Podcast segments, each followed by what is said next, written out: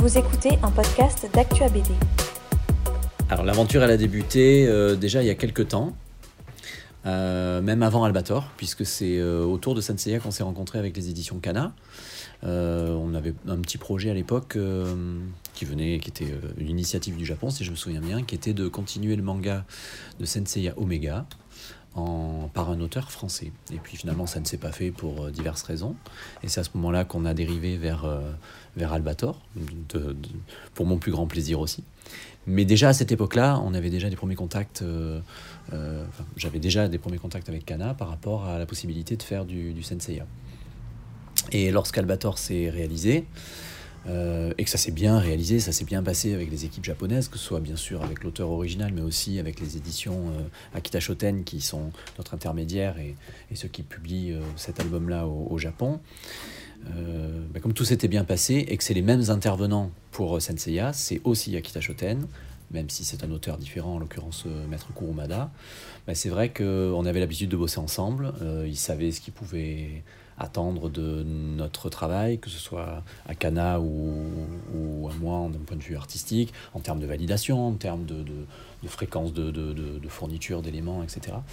Donc si tu veux, l'équipe, elle, était, euh, elle était prête avant même de, signer un contrat. c'est juste rajouter, enfin juste entre guillemets, hein, c'est rajouter Arnaud Delaine, mon co-scénariste, puisque je, préfère travailler euh, en collaboration avec lui pour le scénario. J'avais fait les choses seul sur, euh, sur Albator, mais sur Senseiya, qui était un plus gros morceau scénaristique pour moi, euh, et une passion que nous partageons lui et moi, parce que c'est comme ça qu'on s'est rencontrés. voilà, je voulais qu'il soit aussi impliqué dans le projet, parce que je pense vraiment qu'il sera bien meilleur à deux que ce qu'il aurait été si j'avais fait seul. Comment est-ce qu'on a travaillé le scénario? On est parti d'une idée toute simple, qui est une idée graphique. Euh, j'ai fait en fait mon, listing de cahier des charges à mon cher et tendre Arnaud, qui à chaque nouvelle phrase que je donnais disait ah oui ça en plus il faut respecter. Ah oui ça aussi il va falloir qu'on le fasse. Et, et la toute première idée c'était de dire que en fait je suis pas plus fan des armures type 1 que de celles de type 2, que celles de type 3, etc. etc. Et que si je fige, enfin, si on fige dans le temps à un endroit très très précis de la timeline de, de Maître Kurumada, notre histoire, ça veut dire qu'on aura un type d'armure, point final. Et donc l'idée de se dire, mais moi j'aimerais bien qu'elles apparaissent un peu toutes, parce que je les aime toutes, euh, c'est de là qu'est venue l'idée des time jumps que tu auras entre chaque album. Et, naturellement aussi est venue l'idée de l'antagoniste euh, bah, logique pour ce projet-là. Alors je ne vais pas vous dire qui c'est, mais enfin, euh, voilà, si vous connaissez un petit peu la mythologie grecque, vous déduirez facilement de quel dieu il peut s'agir pour jouer avec le temps. Et voilà, donc l'idée vraiment de départ, c'était ça. Puis après, on a, on a rajouté un certain nombre d'autres idées, qu'il fallait que on ait euh, cinq albums avec un sur chaque chevalier de bronze, de préférence, même si tous évoluent en même temps et toute l'histoire, c'est pas cinq one-shot, hein, c'est vraiment une histoire qui progresse dans le temps et euh, avec tous les personnages qui interviennent. Mais je voulais vraiment qu'il y ait un coup de projo sur euh, chacun des, des cinq persos à un moment ou à un autre. Ensuite, il y a eu un autre cahier des charges qui était aussi de dire que mon, ma passion euh, profonde pour les Gold Saints faisait que je voulais que chacun apparaisse au moins une fois quelque part dans, dans, dans un des cinq albums. C'est pour ça que Shura et Masque de Mort sont présents euh, dans, dans, le premier album. Et voilà, donc il y avait toute une série qui déjà. On l'a construit comme ça petit à petit on a commencé à écrire les histoires, on a fait un premier jet qui était plus ou moins satisfaisant, et puis voilà, on a fait progresser petit à petit. Et le fait vraiment d'avoir la, ligne directrice, de se dire, euh, voilà, l'antagoniste, ça va être lui, et ça va intervenir de telle façon dans la timeline originale de Maître Kurumada, c'est vraiment ce qui nous a permis de, de définir le projet, qui n'est donc ni une séquelle, ni une préquelle, mais une, j'ai trouvé le terme assez rigolo parce qu'il est assez compréhensible, une interquelle. Je sais pas si ça existe, mais voilà. Est-ce qu'il faut donner une complexité au récit? Je suis pas certain que c'est la complexité qui fait la réussite du truc. Par contre, c'est ce qui me semble important dans le projet, c'est que en effet, comme, comme on peut s'y attendre, c'est dirigé pour un public de, de, de, fans qui a connu ça dans les années 80. Alors, il y a un grand public aussi qui va revenir par nostalgie, mais c'est vrai que la, la, la, population des fans de Senseiya, elle est quand même assez importante et assez hardcore en plus. Elles connaissent très très bien euh, tout, tout l'animé, tout le manga. Alors nous, on parle vraiment du manga, hein, puisque c'est notre point de départ avec Maître Kurumada. Et, et, donc, on a profité de ce projet-là pour essayer de, de, de, de, de glisser à l'intérieur du scénario plein de petites choses intéressantes qui viennent soit expliquer des choses que vous connaissez déjà dans l'œuvre originale de Maître Kurumada, soit venir combler des petits espaces qu'il avait pu laisser lui-même dans son œuvre originale. pour donner un simple exemple, sur le tome 1, en effet, euh, ça se passe juste après la, bataille contre les Chevaliers d'Argent, parce que c'est le seul moment dans le manga où il y a enfin un repos des personnages, parce que du, tome 1 au tome 6, euh, ils sont non-stop en, en, mouvement, donc vous ne pouvez pas s'intercaler là-dedans. Mais euh, on a profité de ce moment-là justement pour euh, retravailler un petit peu sur le personnage de Phoenix, reparler de l'île de la Reine de la Mort, euh, essayer de définir un petit peu plus le background du personnage de Guilty qui est son, qui est son maître sur l'île de la Mort. Voilà, tous ces paramètres-là, on essaye de les injecter pour combler les trous. Alors c'est pas très joli à dire ça parce que ça, mais combler les, les espaces vides qu'avait volontairement ou pas laissé Maître Kurumada. Et en plus, essayer dans un deuxième temps de d'expliquer ou de faire en sorte que notre histoire soit euh, la raison pour laquelle il s'est passé ça dans l'histoire originale de Kurumada que tout le monde connaît depuis, depuis déjà 35 ans. Et ça, c'est encore un deuxième, euh, un deuxième effet qui est plus compliqué à gérer. Je parle par exemple pour, euh, pour le fait que, que Sean soit la réincarnation d'Hadès qui vous est plus ou moins expliqué dans, dans l'album. Quoi.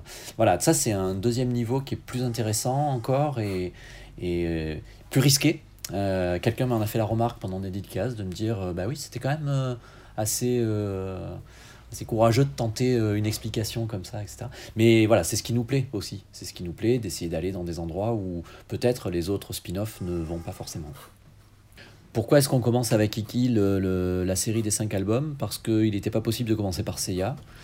Euh, quand on voit enfin, le, déroulé général des, cinq tomes qui sont écrits déjà, hein, alors pas dans le détail, euh, pas allé dans les moindres lignes de dialogue de, des cinq tomes, mais euh, on sait ce qui se passe dans chacun, on sait à quel moment ça se passe, on sait quelles sont, quelle est l'avancée, l'histoire générale, etc. Et tout ça, ça a été déjà fourni au Japon.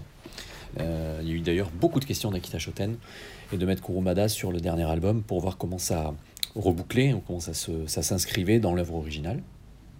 Et, et, donc par rapport à cette connaissance finalement de, là où va notre histoire, il était euh, euh, obligé de terminer avec Seiya. Donc on ne pouvait pas commencer avec Seiya. Alors autant, puisque la place est libre, commencer par celui qui me plaît le plus, à savoir Iki.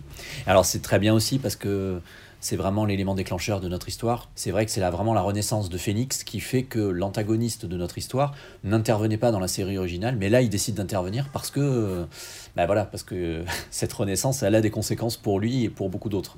Et, et c'est ça qui était intéressant, c'était de profiter de cette renaissance pour être l'élément déclencheur de notre scénario. Pour parler un peu technique, euh, la, la, manière de travailler, c'est la même qu'Albator, c'est-à-dire qu'on je pars vraiment sur des dessins euh, crayonnés, bleutés, ancrés, noirs, et puis euh, après je scanne et je colorise à l'écran, puis je, je, fais ma mise en page. En revanche, je me suis rendu compte qu'il euh, y a deux différences par rapport à Albator. La première, c'est que les pages sont beaucoup plus denses que ce qu'elle était sur Albator. Alors, je ne sais pas si c'est toujours parfaitement lisible, mais c'est pour ça que le collector est très sympa en version un peu plus grande parce que ça permet une immersion et puis de voir un petit peu les détails de, certaines cases que, qui peut-être passent un peu sous silence quand c'est en plus petit. Donc ça, c'est le premier point. Et puis, euh, et le deuxième point, c'est surtout pour le temps de colorisation, en fait, qui est incroyablement plus important sur, euh, Senseiya que sur Albator. Parce que sur Albator, les personnages, à part peut-être les vaisseaux qui avaient quelques reflets euh, métalliques, les personnages n'avaient pas beaucoup de reflets, donc les, les, dessins étaient relativement rapides pour les vêtements, les visages. Euh, là, par contre, on arrive avec des personnages en armure, donc il faut des reflets de partout, que ça brille de partout, etc.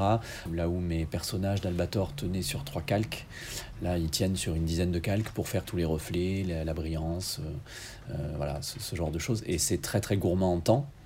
Et la conséquence, c'est que bah, j'ai quasiment doublé mon temps de travail sur Senseiya par rapport à Albator. J'avais prévenu les éditions Kana que je pense que j'allais faire un fois 1,5 ah ben, j'étais en dessous de la réalité. Alors comment ça se passe avec Maître Kurumada? Donc toute la validation, on envoie tout, hein, que ce soit du, du, du, scénario, du storyboard, de, de, des, pages, euh, des pages finales, pages colorisées ou pas.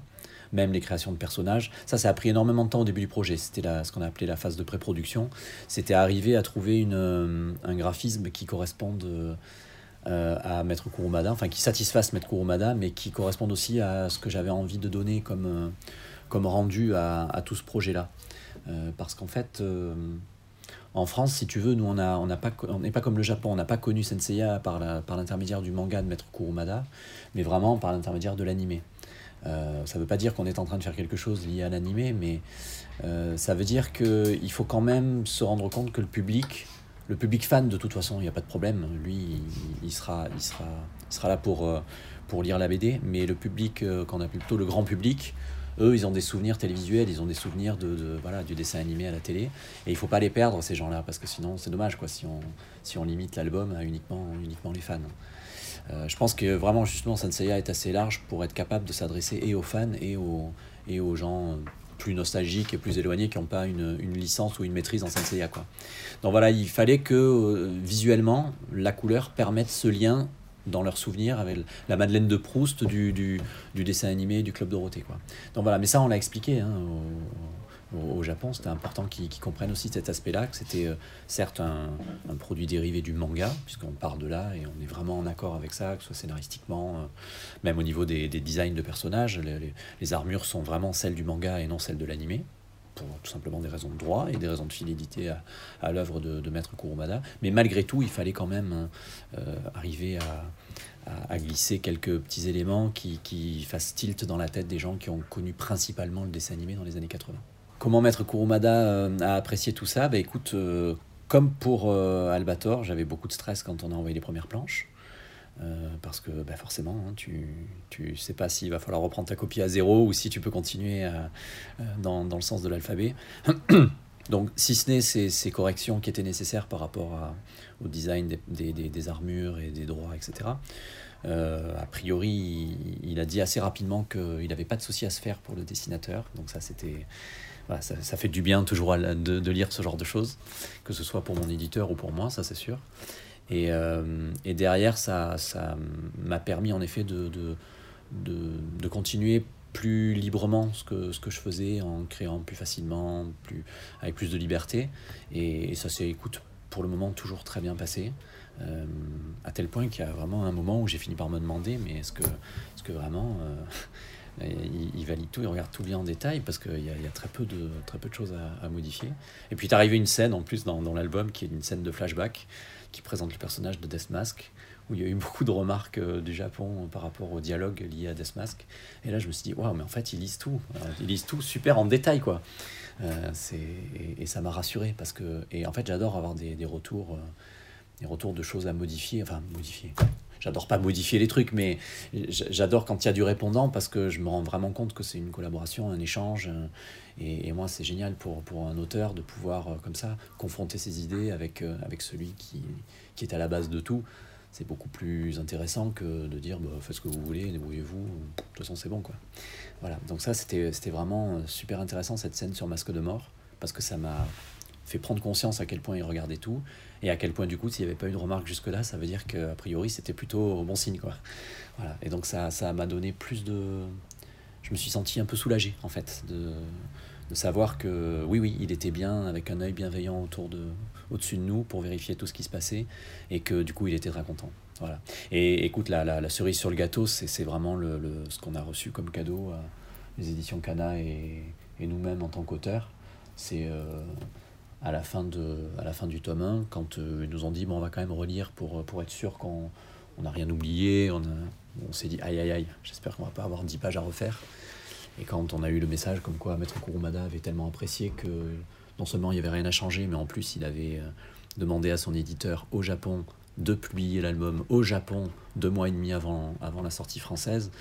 Voilà, c'est pas juste une reconnaissance verbale qu'on peut avoir dans un mail, mais c'est en plus euh, souligné par des actes de Maître Kurumada. Alors forcément pour, euh, pour moi qui suis un petit Frenchie qui est grandi dans les années 80, qui mangeait ma, tartine de Nutella devant les Chevaliers du Zodiaque du Club d'eau, je, je te fais pas un dessin pour te faire comprendre à quel point on a pris ça comme le plus beau des cadeaux possible pour ce projet-là en tout cas.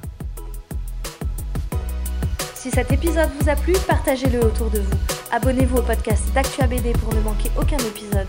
Et pour nous soutenir, vous pouvez laisser 5 étoiles et un commentaire sur Apple Podcast ou Spotify. Merci et à bientôt sur Actua BD.